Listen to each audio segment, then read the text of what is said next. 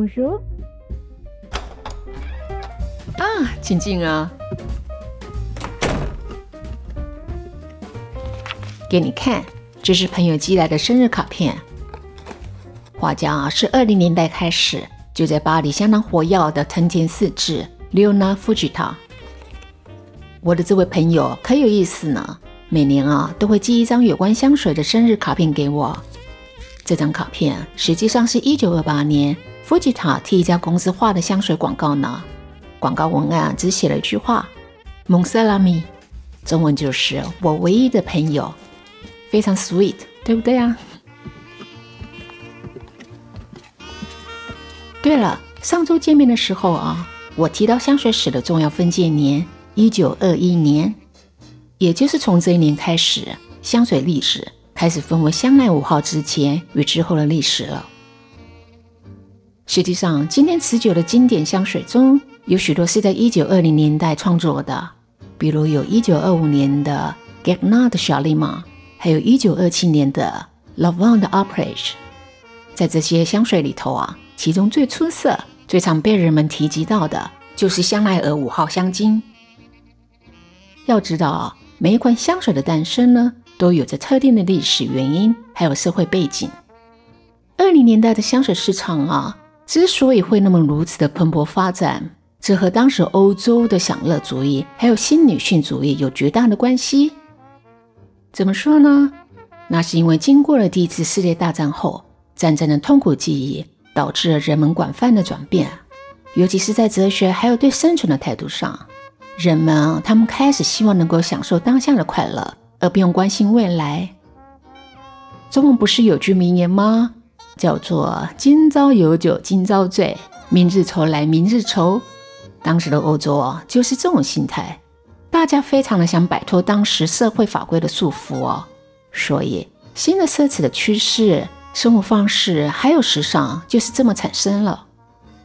在法国，一九二零年代被称为疯狂的年代，这个时期啊。女人们开始穿上舒服的衣服，很自由地表达着新女性主义。同时，他们也很希望能通过香水来定义自己。哎，你有没有听过一个词啊？叫做 Flapper Girl，F L A P P E R。Flapper Girl，她们代表着自由、时髦、奔放的女孩子的形象啊。白天呢，她们还是穿着日装的舒雅女子；到了晚上呢，摇身一变。他们换上了亮片流苏舞裙，留着俏皮短发的 bob 头，然后脸上呢画上了烟熏妆，叼着长管烟，优雅的出入爵士酒吧。他们快乐的跳舞，放胆的追求爱情。你看过影片《了不起的盖茨比》吗？The Great Gatsby。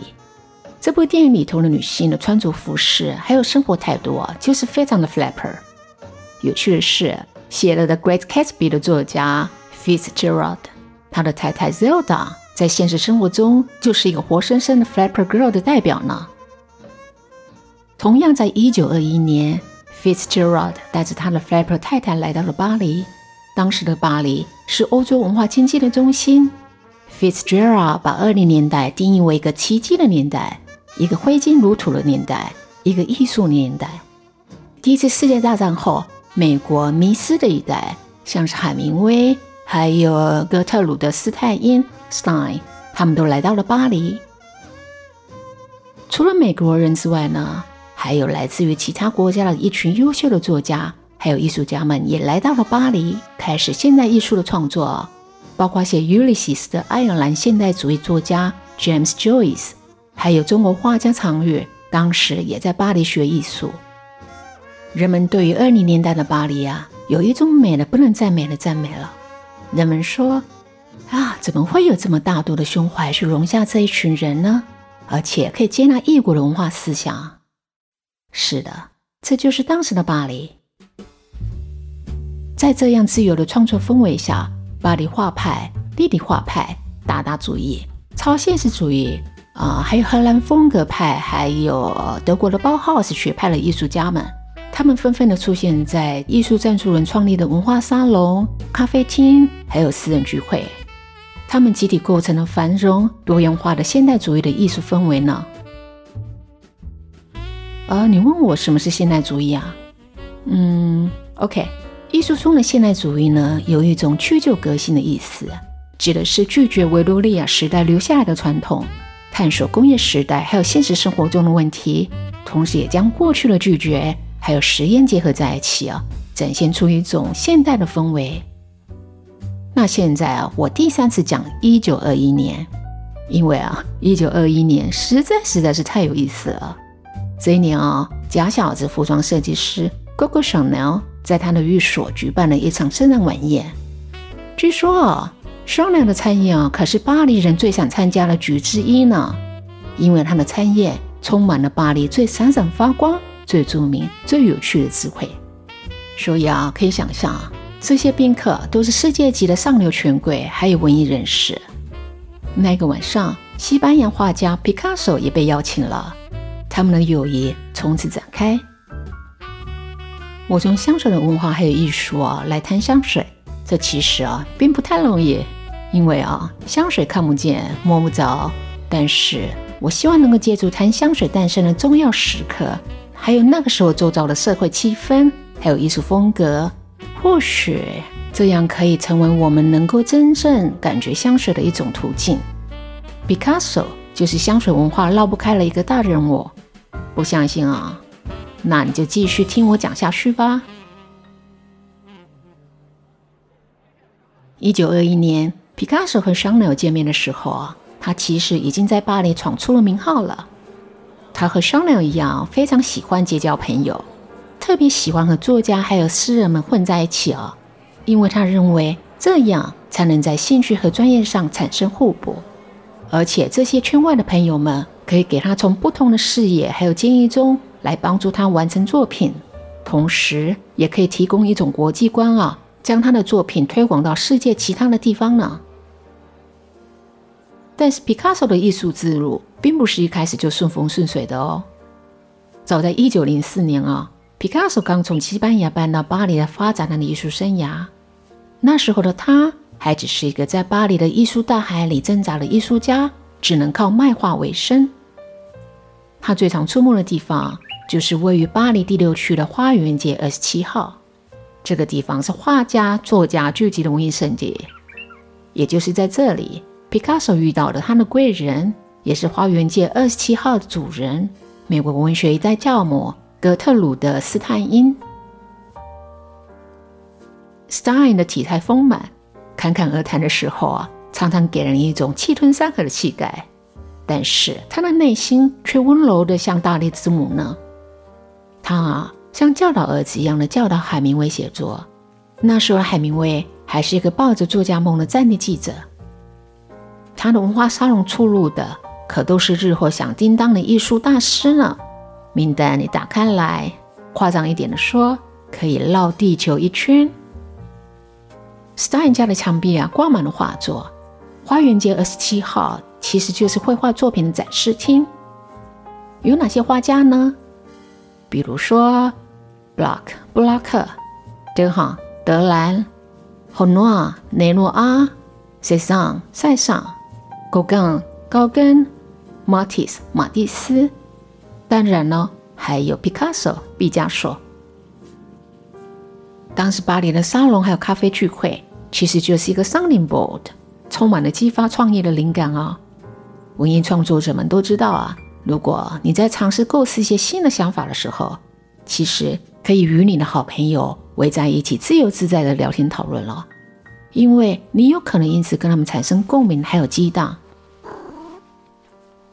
哎，说到这里，我突然和猫咪一样好奇的呢。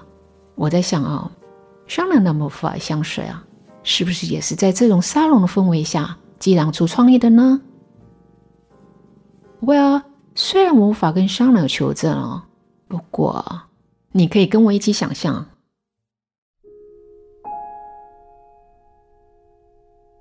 话说有一天，香奈儿和朋友们在沙龙熬夜聚会后，他踏着夜幕的星光走回住处瑞斯酒店。这个时候的月亮啊，像刚刚告别的沙龙女主人米西亚一样，踏上了钢琴，弹着静静的月光。他换上了拖鞋，从口袋里摸索出了几张小纸片。这些小纸片记下了好友们刚刚在聚会的时候发想了一些天马行空的点子。商量坐着看着，重温好友们留在纸片上面的创意热情。他打开第一张纸，这张纸片沾满了建筑师 Le Corbusier 的铅笔味。Le Corbusier 他写下：“房屋应该是生活的宝库。”商量一边看着这个纸片啊，一边摸摸身上的珍珠项链。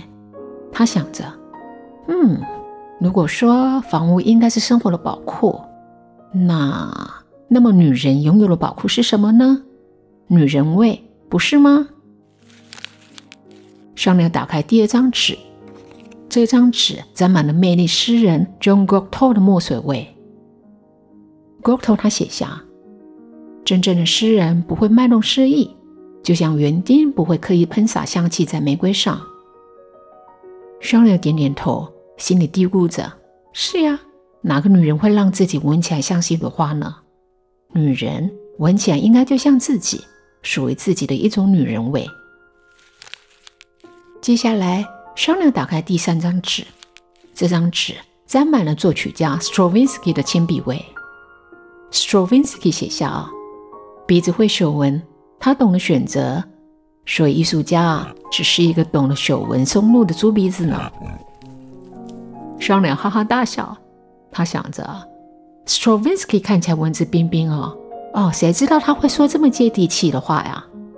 是的，了解原材料的特性才是设计的第一步呢，就像我选择 Jersey 来创作一样。对了，什么气味代表现代女性的女人味呢？接下来，商量打开了第四张纸。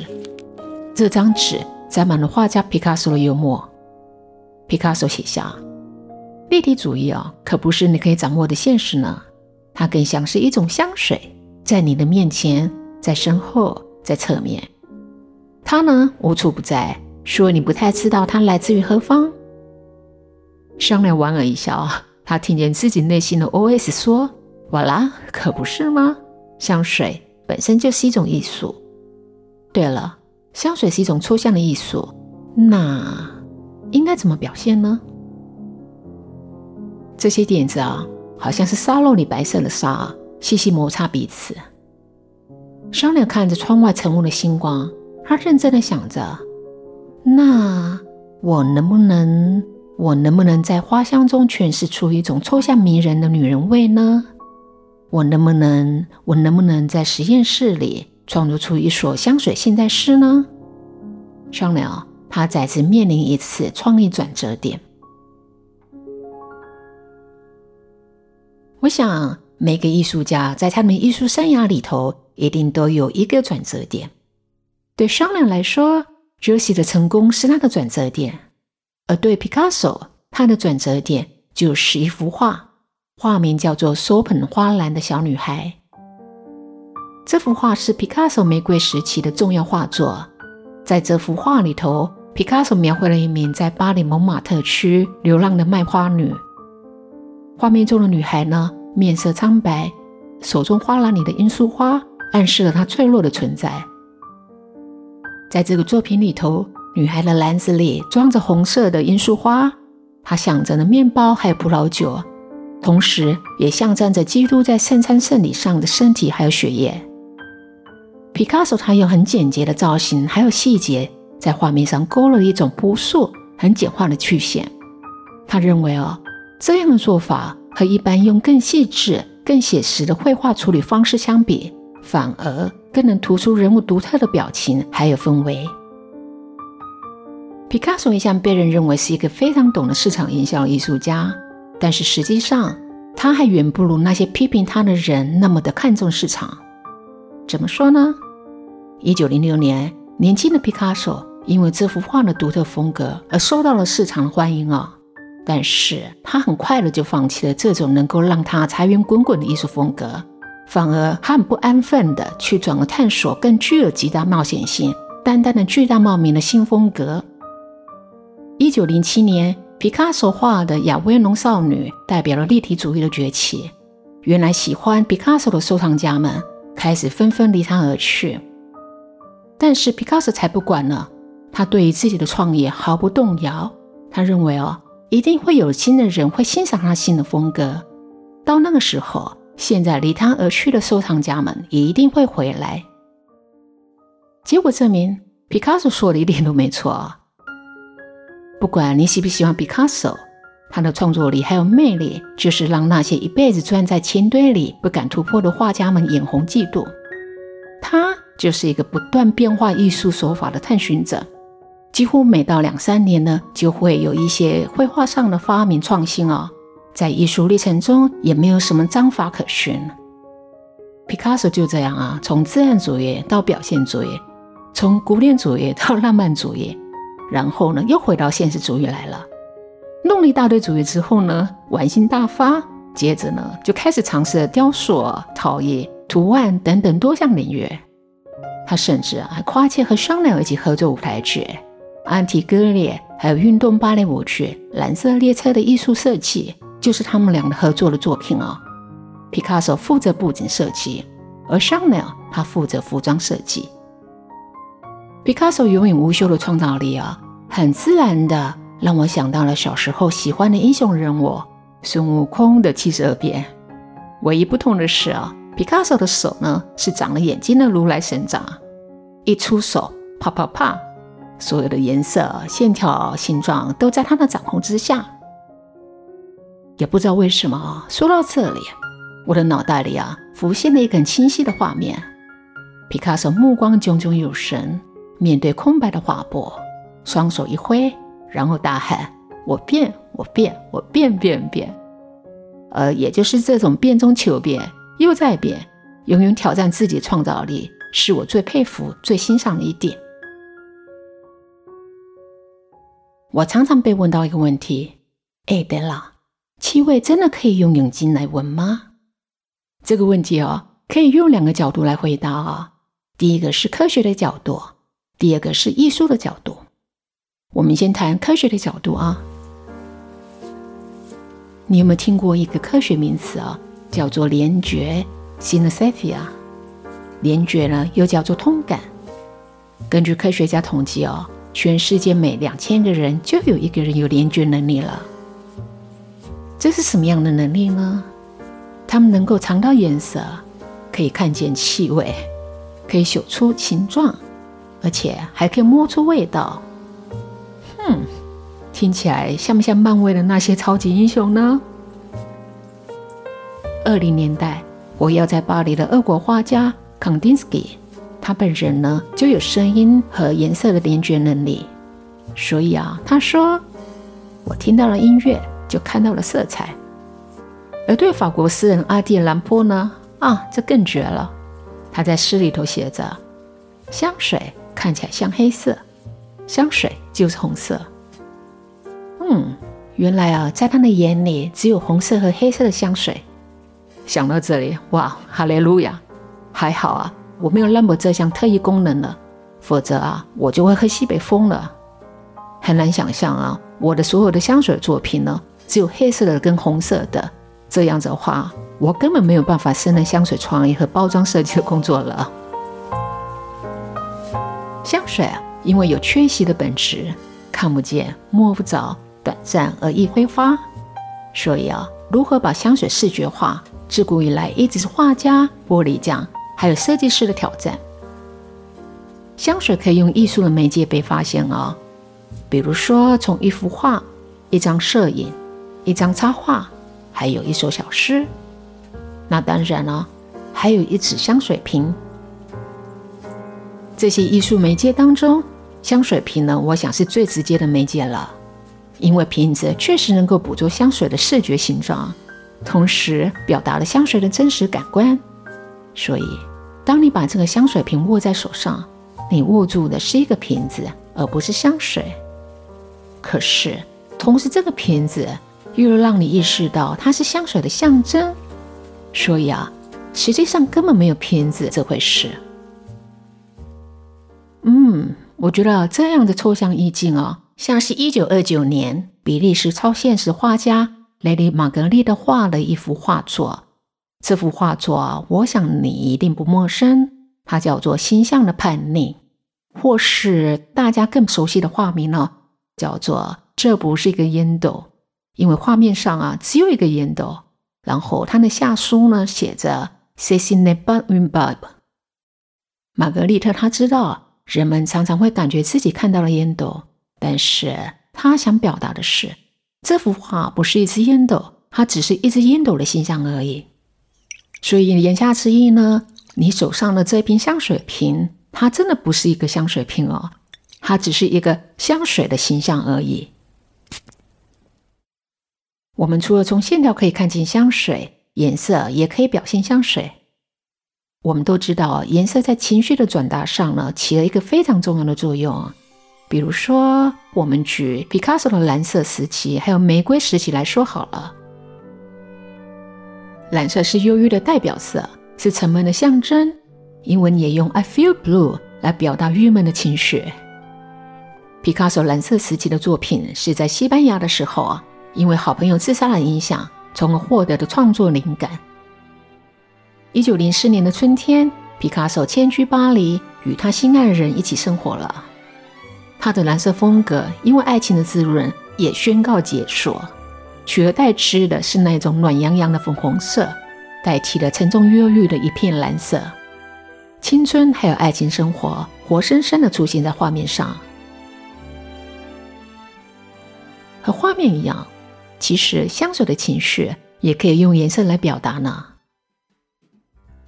我记得啊，商鸟曾对红色做过这样的解读。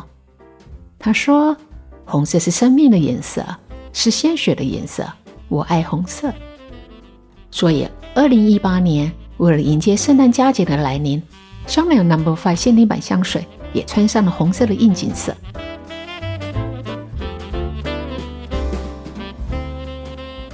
好，接下来呢，我们再回到手捧花篮的小女孩这幅画啊。嗯，我们来仔细再好好的看看这幅画。这个女孩子手上的那一篮花红的灿烂，但是，你有没有想过一个问题啊？自然红色的花为什么是罂粟花而不是红玫瑰呢？我们都知道，玫瑰高贵又芬芳，是温室里娇贵的花朵。然而，罂粟花只是一种欧洲随处可见的杂草，十分的贫贱。而且，罂粟花的花朵本身根本没有什么味道。其实，皮卡索所要表现的是，罂粟花暗示画中女孩的出身。她是一名流浪儿，她的身上一无所有，根本没有条件去种玫瑰、卖玫瑰。而为了活下去，他能卖的就只有最贫贱的杂草罂粟花了。虽然罂粟花不像玫瑰那么的高贵芬芳，但是它却有一种独有的、很顽强的生命力，就像画中的女孩一样啊。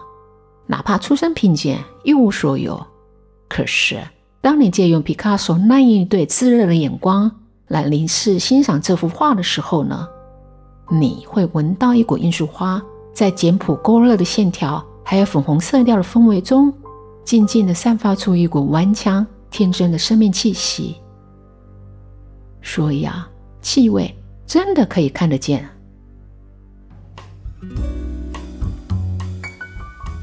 我记得赞助的 Stein 曾这么形容皮卡索的创造力啊，他说：“皮卡索总能从画中里得到什么？他一直都在工作。”而且只要他摸过的，总是有一些神奇的事情会发生，或迷人，或可爱，或复杂，或简单，或令人不安，或有趣，或令人反感，或是很漂亮。哎呀，反正就是会产生一些什么样的东西会跑出来。听了 Style 的形容哦，你可以感觉他讲这些话的情绪呢，其实是有些迷惘，因为。皮卡索总是跑在最前面，而且还边跑边变，总是让人来不及替他下注解。手捧花篮的小女孩不仅仅是 Stein 收集皮卡索一系列的作品的开始，也是长达四十年友谊的开始哦！尽管他们彼此哦不会说对方的母语，一个是讲英文，一个讲西班牙话，但是他们互相想办法让彼此了解彼此，尤其是在艺术还有现代主义方面。哎，你不觉得吗？当我们在谈艺术、欣赏艺术的时候啊，最常谈的是艺术家的生平，而往往忽略掉了赞助人的角色。但是，艺术家们在实现任何值得注意的事情的第一个规则，就是拥有所需要的资源来支撑创造力。总而言之，赞助人是艺术家的翅膀，没有了翅膀就不能飞了，不是吗？这一点，香奈的好友，同样也是艺术赞助人的米西亚，一定也感同身受。说到米西亚，她和香奈一样，也是一位才华洋溢、香气盈盈的女人呢。啊，好啦，今天我们从 Picasso 的话聊到痛感联觉，希望你可以下次再去美术馆的时候，也可以闻到花中的味道，或者在使用一款香水的时候，可以打开好奇心，多去探索一点点背后的故事。我相信这样会让你更懂得欣赏一款香水的美丽。那我们下回见了，ciao。